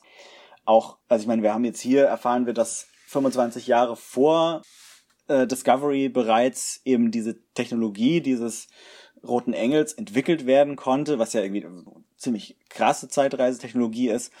Man fragt sich auch, ob man die unbedingt braucht, weil in der Originalserie ist es ja so, dass man einfach nur so ein so ein äh, Slingshot-Manöver, Genau. genau, einmal, einmal um die Sonne rumfliegen muss und dann kann man in die Vergangenheit reisen. Das äh, ist je nach, je nach Star Trek-Serie und je nach Star Trek-Folge immer sehr unterschiedlich, wie schwierig das mit den Zeitreisen ist und wie das genau funktioniert. Ja, es kommt eben auch auf die Methode an. Ja, Also was willst du erreichen? ja, ich halte das da vielleicht mit, mit Captain Janeway und denke lieber nicht zu genau drüber nachdenken, das verursacht nur Kopfschmerzen. Haha, lol. Da gab es doch diese temporäre Obrigkeit, die dann Ja. mehrfach mit Janeway zu tun hatte und Mhm. ab irgendeinem Punkt meinte, du bereitest uns in der gesamten Kontinuität nur Kopfschmerzen übrigens. Ja. Lass doch mal bitte die Finger davon. Und Janeway so, "Hm, tja, also ich tue, was ich muss, ähm, macht ihr halt euren Job, ich mach meinen. Und es gibt ja auch eben diese eine Folge, wo äh, sich ein Schiff außerhalb der Kontinuität befindet, weil ein Relikt bewahrt wird. Das ist das Haar einer verstorbenen Frau und der Captain von diesem Schiff, der, der äh, mit sehr krassen Methoden Elemente aus der Kontinuität löscht, um seine Frau wiederherzustellen, ist halt sehr fanatisch und erst als dieses Haar, dieses Relikt zerstört werden kann, wird das komplette Jahr, ich glaube, die Folge heißt auch ähm, A Year in Hell oder A Year of Hell, erst dann endet diese, diese Kontinuität, die außerhalb der normalen Kontinuität stattfindet. Und das war ein sehr schönes Experiment und sehr interessant, aber es macht insofern auch keinen Sinn, weil wenn du zuerst Dinge aus der Kontinuität löschst und dann wieder zurückgehst, wie, also ich meine, wenn du temporär Dinge löschst, sind sie ja in allen Kontinuitäten eigentlich weg. Von daher, Kopfschmerzen. also Kopfschmerz. Und es gibt ja neuerlich auch Zeitreisetheorien, die mit Quantenphysik zu tun haben und Quantum Entanglement. Und da war eben meine Theorie, dass der Engel und Michael miteinander verbunden sind, aber nicht unbedingt aus der gleichen Kontinuität stammen müssen, weil sie mit einem Quantum Entanglement verbunden sind. Dies wird durch diese Folge natürlich komplett hinfällig, Ja. weil es ist Michaels Mutter, die, wenn sie ihre richtige biologische Mutter ist, im Sinne einer Mutter, die die Hälfte von ihrer DNA zur Verfügung stellt und die Hälfte vom Vater kommt, nicht die gleiche DNA haben kann. Also, was ist da Ja. los? Das ist die Frage, weil es, es wird ja nicht nur von der DNA gesprochen, sondern von der bioneuralen Signatur, also auch der ähm, quasi der, den Hirnströmen, die man ja messen kann und die ja auch wie so ein Fingerabdruck sind. Und äh, so wie Kalber das erklärt am Anfang der Folge, scheint das absolut unfälschbar zu sein. Also es ist eine hundertprozentige Übereinstimmung mit Michael und äh, man kann das auch nicht künstlich erzeugen. Das heißt, also, also entweder ist das, ein, ist das ein Logikfehler, dass man sagt, hä, Michael und ihre Mutter haben doch nicht exakt die gleiche bioneurale Signatur. Oder es ist vielleicht wirklich ein Hinweis darauf, dass eben im Laufe der kommenden Geschichte vielleicht nicht nur Michaels Mutter diesen Anzug benutzt, sondern Michael selber irgendwann auch noch. Oder dass es sich bei Michael um ein Klonbaby handelt. das vielleicht auch, aber ich glaube, selbst dann wäre ihre neuronale Signatur anders, weil sie ja andere Erfahrungen und Erlebnisse in ihrem Leben hat. Aber, ja, das ja. macht für mich jetzt auch keinen Sinn, weil eine neurale Signatur muss ja zu einem Zeitpunkt aufgenommen worden sein, wo sie ähnliche Varianzen aufweist. Also deswegen weiß ich Ja, nicht genau. Das weiß ich nicht, ob das, äh, ob das vielleicht sowas ist, dass dann, wenn man, also wenn man quasi durch die Pubertät durch ist, dass das dann einigermaßen stabil ist, wie diese Signatur aussieht. Aber das dazu Let me bin tell ich you äh, no. nicht, äh, nicht vertraut genug mit mit Neurologie. Ja, also das, äh, ja, kann ich mir nicht vorstellen. Also allein, was man selbst innerhalb von Ja. einem Jahr, von zwei Jahren und in dem oft zitierten Rhythmus von sieben Jahren für Veränderungen mitmacht, die allein durch körperliche Weiterentwicklung oder den unweigerlichen Verfall äh, verursacht werden. Naja, es kann auch sein, dass dieses Suit ein, also einen neuronalen Abdruck von Michael hat, um sich an sie zu binden. Weil es gibt ja auf der einen Seite Ja. dieses Graviton-Strahlengummiband, was an den Punkt ihrer Herkunft in der Zukunft geknüpft ist. Und dann wäre für mich das andere Ende dieses Gummibands eben nicht Ja. nur ähm, die Mutter in dem Anzug, sondern also im Prinzip die Koordinaten, die da eingegeben sind, Michael, ja. Und Ariam hat diese Information platziert. Ja, Ariam hatte diese Information wohl von der künstlichen Intelligenz aus der Zukunft. What Das is happening? immer noch ziemlich verwirrend, ob da, weil, ja, also es ist wohl irgendwie eine künstliche Intelligenz aus der Zukunft, die diese Information über den roten Engel hat und den durch diese Drohne durch die Zeit geschickt hat und Ariam eingepflanzt hat und jetzt hat man das in Arians Speicher gefunden, bevor man alles gelöscht hat. Und äh, dann ist es gar nicht Michael. Also es ist, es ist relativ, also in dieser Folge passiert echt irre viel und es ist nicht einfach zu entschlüsseln, muss ich sagen. Die Also Frage viele ist, von den Details. die Frage wer ist, wer ist Icarus? Ja. Ich meine, gut, wenn, wenn Michaels Mutter die Daedalus-Figur ist und die Schöpferin dieses Anzugs, wäre es natürlich passend, wenn Michael als Tochter dann die Icarus-Figur ist. Aber äh, ob, ob das dann damit überhaupt zu tun hat oder ob das nur so eine oberflächliche Anspielung darauf ist, hey, wir haben hier so einen Anzug mit Flügeln gebaut, ist, äh, ist die Frage, die wir noch klären müssen. Ja, und die Fragen, die sich auch auftun, ist, was ist tatsächlich auf Daktari Alpha passiert? Hat die Mutter schnell den Suit angelegt und ist ähm, von dieser Sonneneruption getroffen in die Zukunft transportiert worden, weil so eine Sonneneruption wird ja oft, äh, oder so ein Solar Flare, wird ja Supernova oft. ging es, glaube ich, sogar. Ja. Bitte? Es ging, glaube ich, sogar um eine Supernova, also um eine Ja. komplette Sonnenexplosion. Genau, also mit Solarenergie wird gespielt in diesen Adaptionen von Zeitreisemodellen. Und war das dann so, dass das die notwendige Energie war, um äh, die Mutter in die Zukunft zu bringen? Oder war das alles ein schrecklicher Unfall? Was ist mit dem Vater passiert? Das war doch ein klingonischer Angriff, ne? Ja, genau, die wollten ihren Zeitkristall wieder haben. Den Zeitkristall kennen wir wiederum aus der ersten Staffel, aus der Harry Mudd Folge. Da hat der so einen benutzt, Ah, okay. um da, da immer diese, diese Zeitschleifen neu zu starten. Genau. Ja, wenn man irgendwo Zeit dranhängt, wird's gleich cooler, ne? Zeitkristall, Zeitanzug, Zeitschiff, Zeittsunami. Zeitfrühstück. Genau. Ja, was bedeutet das jetzt für die nächste Folge, die morgen ausgestrahlt wird? Das ist eine gute Frage. Ich habe tatsächlich am Ende der Folge, als, als Michaels Mutter da aus dem Anzug stolpert, habe ich ja so einen Moment gebraucht. Erst dachte ich, okay, ist das irgendwie eine sehr auf, irgendwie auf alt geschminkte Cindy Martin Green, aber nee, sieht eigentlich gar nicht so viel älter aus, nur eben ganz anders. Und dann wird ja erst ganz am Ende aufgeklärt, es ist die Mutter. Ich nehme mal an, dass wir in der nächsten Folge erfahren, was eben die Backstory von dieser Mutter ist und wie das alles passiert ist, weil vielleicht äh, erzählt die Mutter das ja doch ihrer Tochter. Oder vielleicht auch nicht, wenn sie irgendwelche Paradoxa vermeiden möchte. Ich finde das gut, wenn sie gar keine Zeit haben. Es ist so, nein, was habt ihr getan? Was? Ja. Jetzt, jetzt kann ich die KI nicht mehr aufhalten. Ihr habt mich. Und sie schmeißt Michael in den Anzug und Michael, boom, weg in die Zukunft und sieht dann ihren Vater oder so. Das fände ich witzig, weil dann haben wir nicht Vielleicht. dieses, boah, Cliffhanger und dann wird in der nächsten Folge erstmal so, was bisher geschah und es geht komplett anders weiter. Oder irgendwie so Richtungswechsel. Ja, ich noch zu dieser Zeitreisetechnologie. Als Michaels Mutter ankommt, als der rote Engel erscheint, sehen wir wieder einen von diesen roten äh, großen Signalen, so ein Red Burst. Das heißt, wir können davon ausgehen, dass diese, dass das quasi das Zeichen davon ist, dass jemand aus der Zukunft angekommen ist. Es etwas dann wieder etwas widersprüchlich ist, ist, dass in einigen Fällen der Engel in den vorherigen Folgen ja erst eine ganze Weile nach diesem Burst erschienen ist. Oder dass es diesen Burst gab und der Engel gar nicht da war, wie zum Beispiel bei, bei Terra Elysium. Oder dass auch alle von diesen sieben Bursts ja irgendwann schon mal gleichzeitig sichtbar waren anscheinend. Ganz am Anfang der Staffel. Und was da passiert ist. Das ist so weird. Das ist wie, äh, als ob Wunden im Kontinuum sich auftun würden. Und Ja. manchmal sind die verzögert.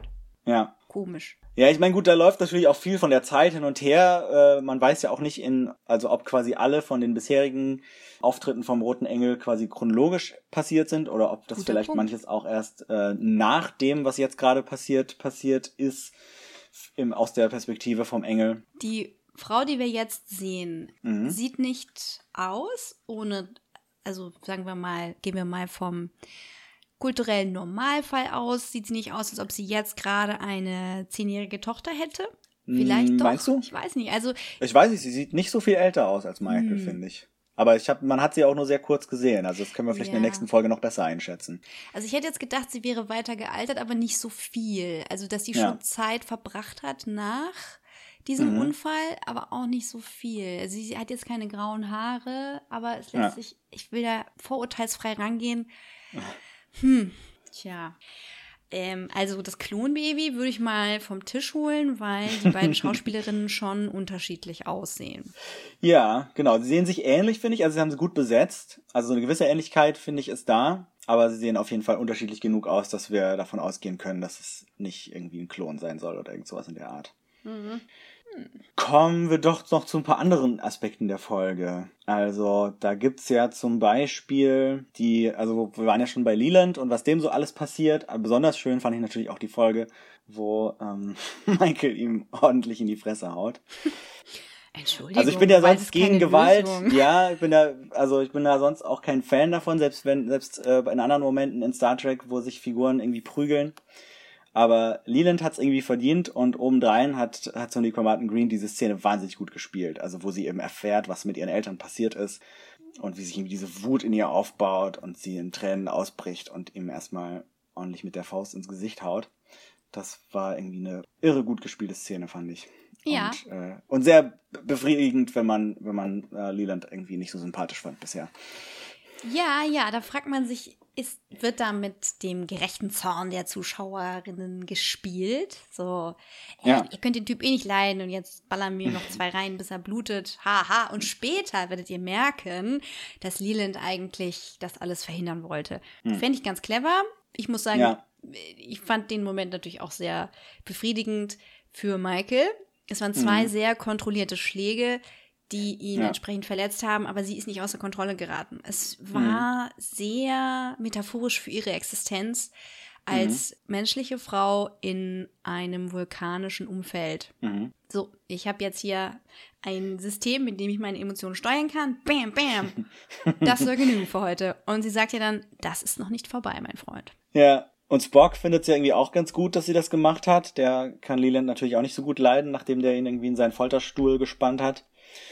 Und darüber kommen dann die Geschwister wieder zusammen. Da gab es auch wieder eine sehr schöne Szene zwischen den beiden, wo sie dann doch einen Schritt weiterkommen und über ihre Differenzen so ein bisschen hinauswachsen und ein bisschen zusammenwachsen als Geschwister. Das bringt irgendwie beide Figuren voran.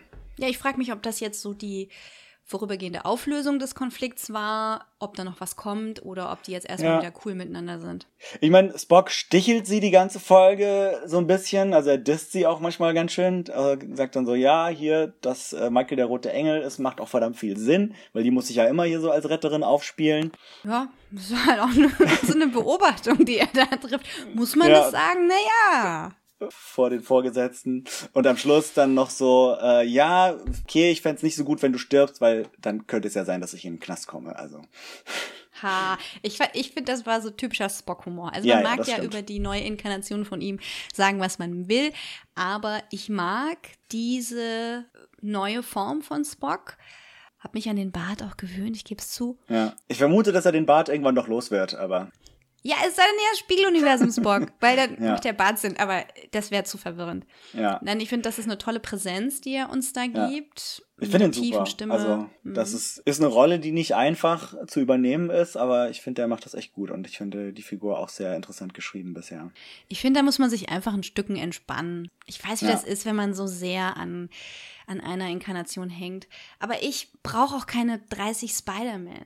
Das ist meine persönliche Meinung. Aber Mal alle in einem Film. Dann wird's, dann ist wieder gut. ja, ja, stimmt, Spider-Verse. Aber ihr habt ja bestimmt unser Crossover mit Heldensofa gehört. Falls Ja. nicht, hört doch da mal rein. Das ist jetzt mittlerweile, ich glaube, drei oder vier Folgen her. Mhm. So ungefähr. Ja. Ja, auch beliebt bei Fans von schwarzem Humor ist die gute Philippa, die ja in Oh der ja. Folge ganz awkward mit Stamets geflirtet hat und gesagt hat, Oh je, ja hier, also ja. äh, du bist intelligenter als meiner. Und sie bemerkt, dass so viel Male Tension in diesem Raum ist, als Kalber da vorbeikommt. Ja, ja, und dann dreht sie Tilly so, jetzt Ja. bade doch mal in dieser männlichen Spannung, statt Ja. sie so schnell aufzulösen. Wer hat dich denn erzogen? Ja, meine Mutter. Aber die war nie da. ja, ich frage mich, ob Philippa äh, Killy erzogen hat. Wer weiß. Aber das wäre ein bisschen komisch, weil sie hat auch schon Michael erzogen. Aber ja, ähm, genau, das ist tatsächlich, diese Szene ist das erste Mal in, im ganzen Star Trek äh, Serien- und Filmuniversum, dass das Wort gay benutzt wurde. Nein, wirklich? Ja, ja. Und dann gleich ja. noch pansexuell Und dann kommt gleich noch pansexuell hinterher. Also das ist, genau, das ist eine Szene, die auf jeden Fall für Star Trek neue Grenzen durchbricht und, und sie ist auch ziemlich lustig. Also sie ist fast so ein bisschen überzogen irgendwie mit diesem Spiegeluniversums-Ding. Ist auch immer so, so eine Frage, dass man halt sagt, ja, die sind, im Spiegeluniversum sind alle bisexuell Mindestens und wahnsinnig bisexuell. und alles nymphoman und pansexuell und alle treiben's mit allen und das ist ist so ein bisschen blöd, dass das halt so verknüpft ist mit diesem mit diesem Bösen, dass das die die bösen Spiegeluniversumsmenschen sind, die dann obendrein alle auch noch so sexuell irgendwie äh, schwer zuzuordnen sind. Aber grundsätzlich finde ich es natürlich gut, dass das überhaupt mal ein Thema wird in Star Trek, dass darüber gesprochen wird, dass dass die Figuren auch sagen, no, he's gay und ähm, yes, I am gay.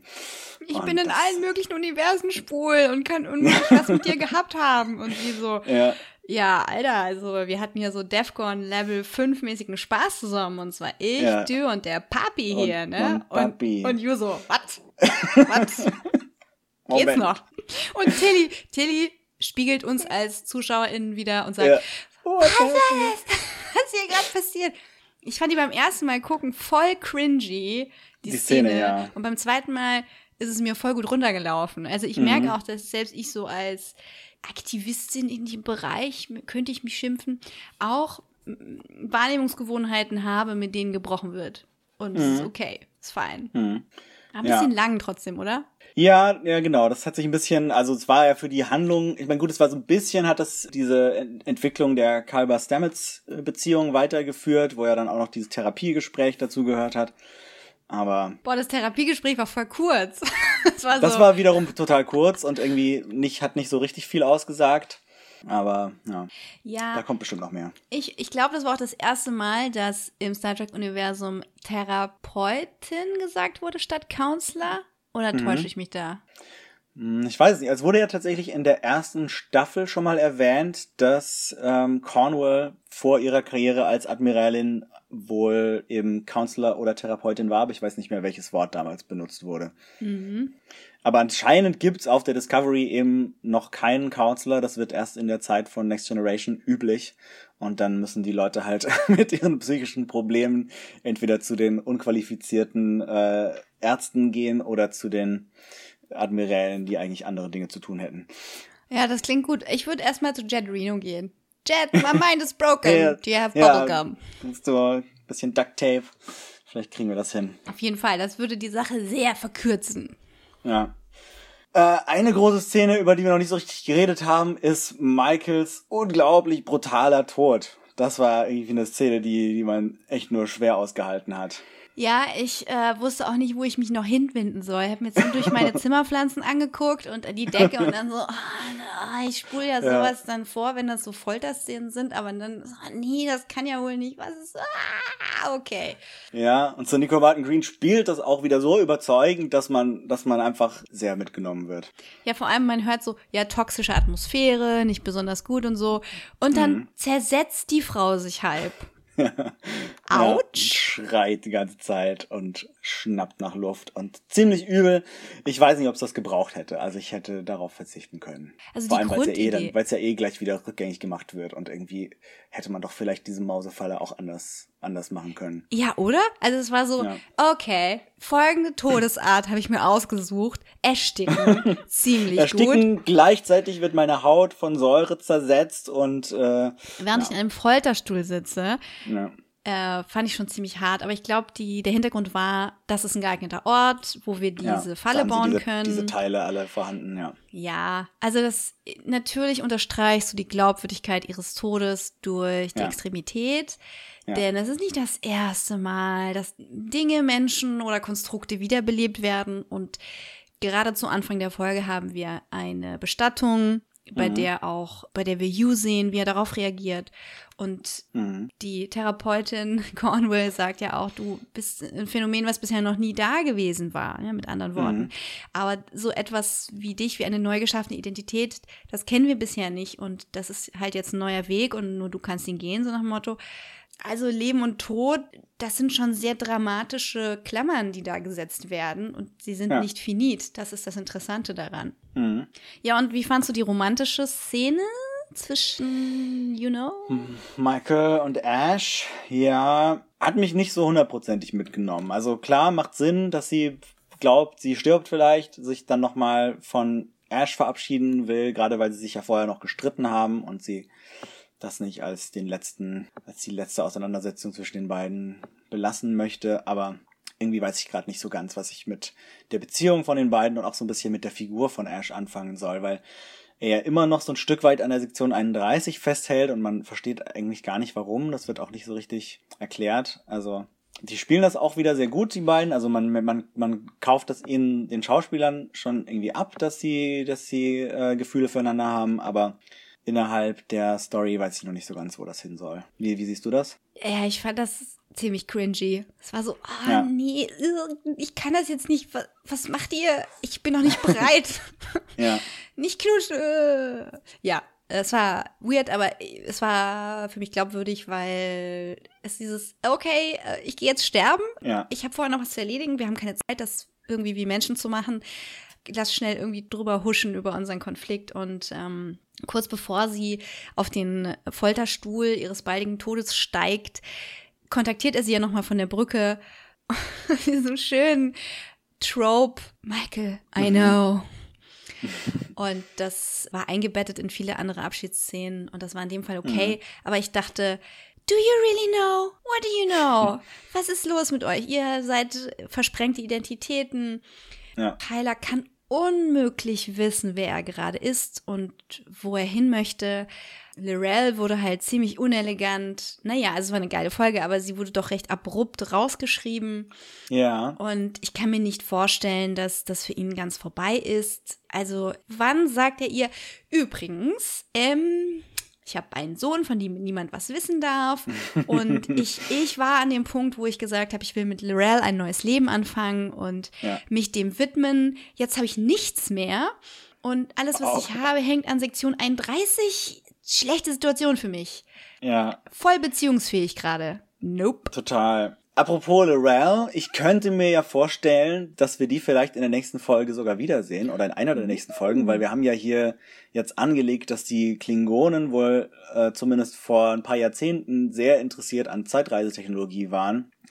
Und wenn wir jetzt hier diesen Zeitreiseanzug wieder haben mit dem klingonischen Zeitkristall, dann könnte es natürlich sein, dass da jetzt wieder die Klingonen auftauchen und das äh, und diese Technologie zurückhaben wollen oder so. Oh, das wäre voll gut.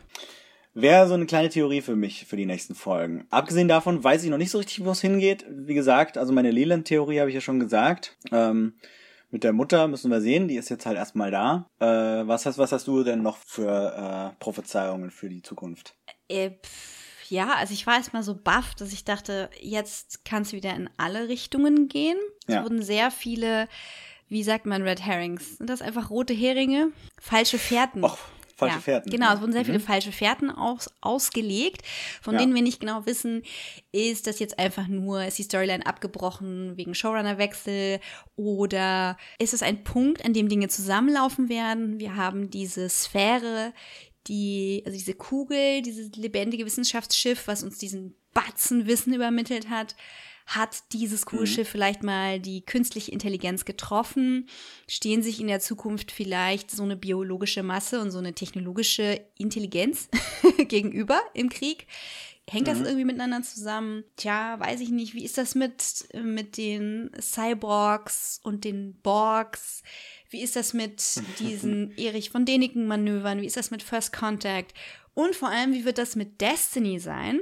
Also im, in der Regel werden ja die, die Bücher, also das Expanded Universe, verworfen von der Kontinuität her. Und deswegen, ja. Ja, so- sogar die, sogar die Discovery-Bücher, obwohl bei denen ja versprochen wurde, dass man sich daran halten wird.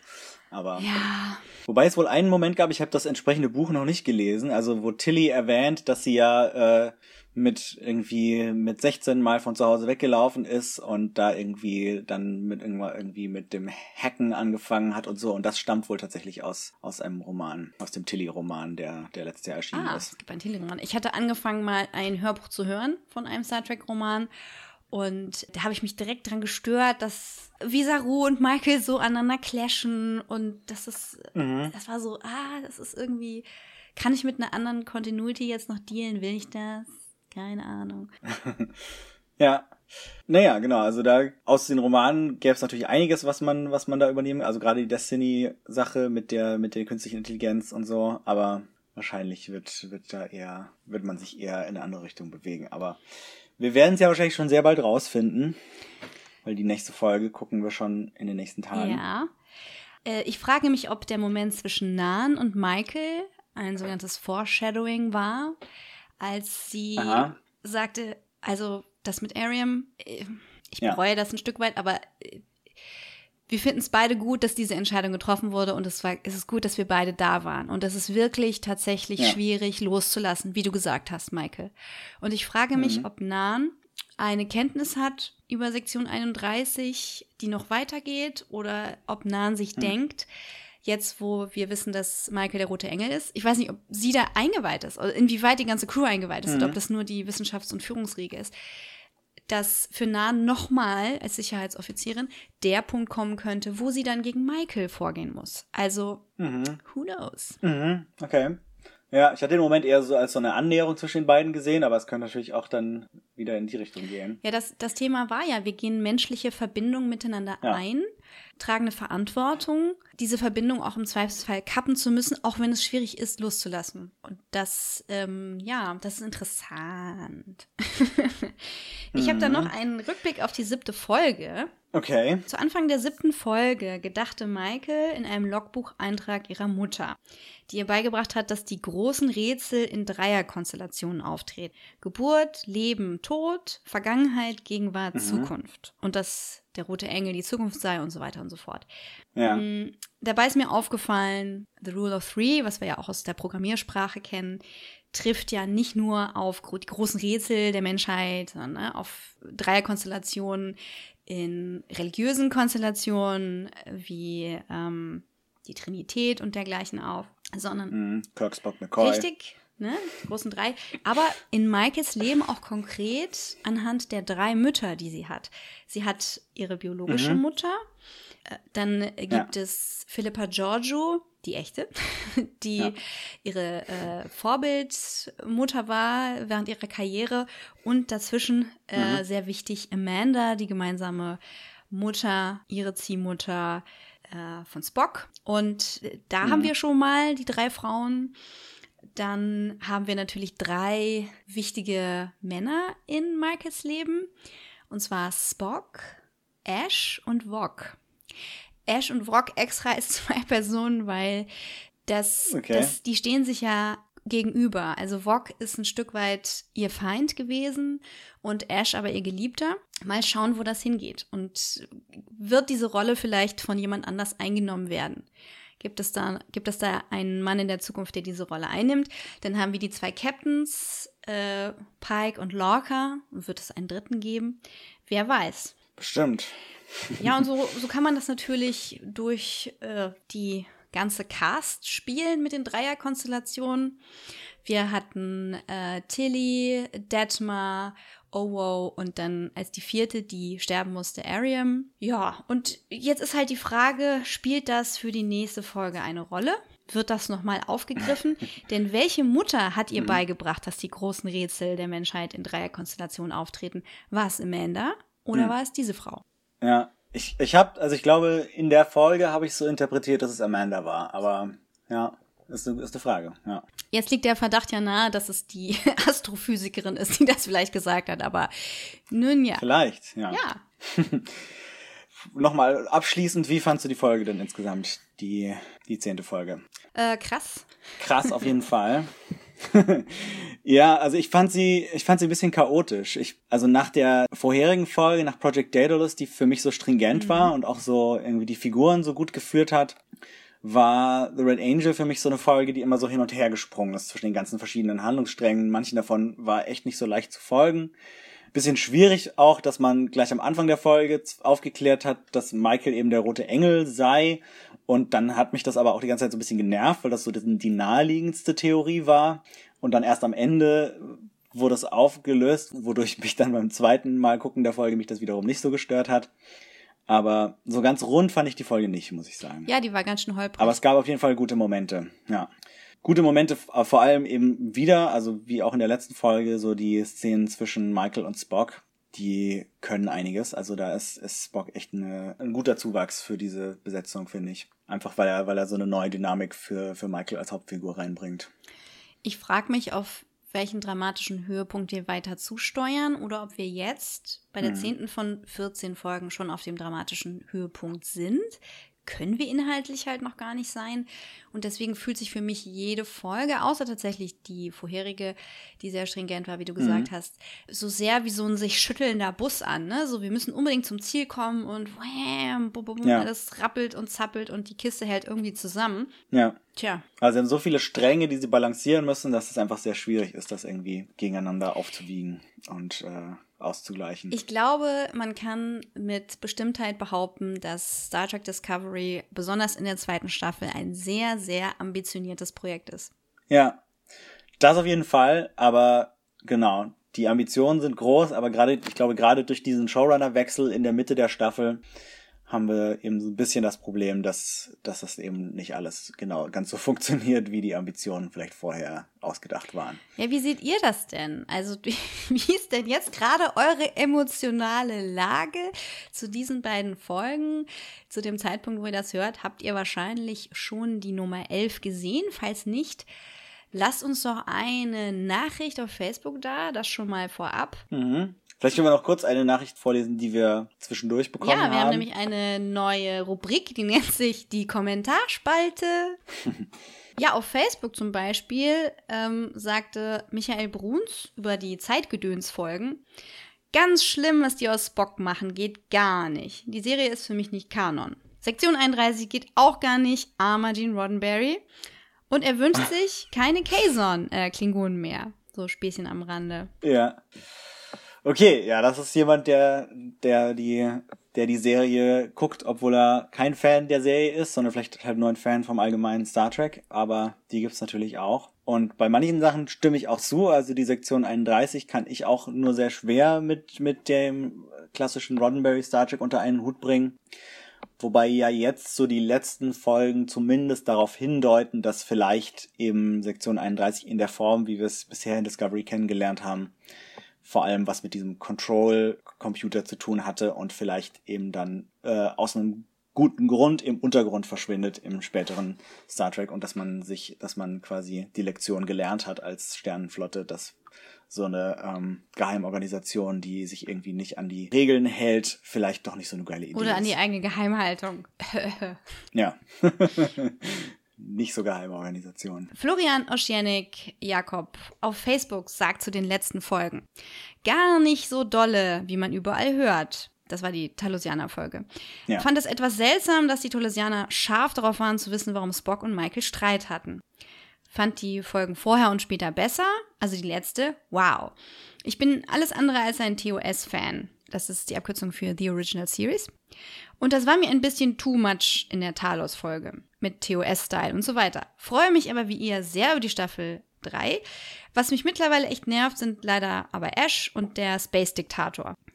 Ja, und Der Space Diktator ist wahrscheinlich Giorgio. ja, richtig, genau. Und Florian äh, wundert sich sehr, warum Ash und die sogenannte Irre aus dem Spiegeluniversum bei Sektion 31 arbeiten. Ja.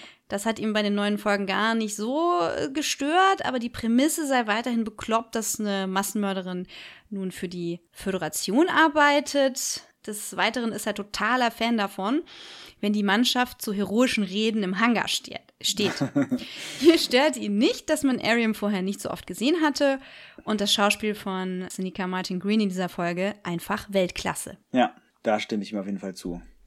Ja, äh, genau. Uns freut es immer sehr, wenn ihr eure Meinung mit uns teilt. Ähm, schreibt uns gerne Kommentare auf Facebook. Ihr könnt uns natürlich auf Twitter anschreiben. Äh, mich findet ihr da unter @adrianform. und mich at mamj auf Englisch und at evedesign auf Deutsch. Aber ich habe ja noch mehr aus der Kommentarspalte. Naja, okay. ja, äh, also Felix Herzog schrieb, macht gern weiter so. Da ging es um unser neues Format. So kurz waren die Inhaltsangaben ja auch nicht. Und das hat schon recht gut die Erinnerung wieder aufgefrischt. Ja, Felix, in dieser Folge war es ein bisschen länger, sorry. Und dann haben wir noch die Forschungstorte, die auf Twitter schreibt, es ist so großartig, dass heutige Sci-Fi-Serien endlich anfangen, Role Models für ältere Frauen, Femmes, zu liefern. Zum Beispiel Admiral, Admiral Cornwell in Ja. Star Trek Discovery und Christian ähm, Avasarala in The Expanse. Ja, Sind für toll. mich Goals, wenn ich zwischen 50 und 70 bin. Hashtag Representation Matters. Ja, und dann enden wir die Kommentarspalte auf einem Witz von der Forschungstorte. Und zwar, Ex-Imperatorin Giorgio schaut sich in der Pause Fortbildungen an, schlürft dabei Tee. Leland kommt rein. Was guckst du denn da? Fortbildungen, grantelt sie zurück. Er kommt näher, guckt über die Schulter und fragt, wer ist bitte S. Palpatine, Giorgio? Ein Experte in meinem Bereich. Ähm, ja. Genau. Bam, bam, bam. Wenn auch ihr uns lustige Witze für unsere Kommentarspalte schreiben wollt, freuen wir uns total. Lasst uns auch gerne eine Bewertung auf iTunes da. Lasst den Pegel auf Soundcloud steigen und äh, ja, gebt uns gern Feedback. Wir freuen Genau. uns. Und damit sind wir für heute erstmal fertig. Und ihr hört dann wahrscheinlich wieder in ungefähr zwei Wochen von uns, wo wir dann die nächsten beiden Folgen besprechen. Wir freuen uns drauf. Ciao, ciao.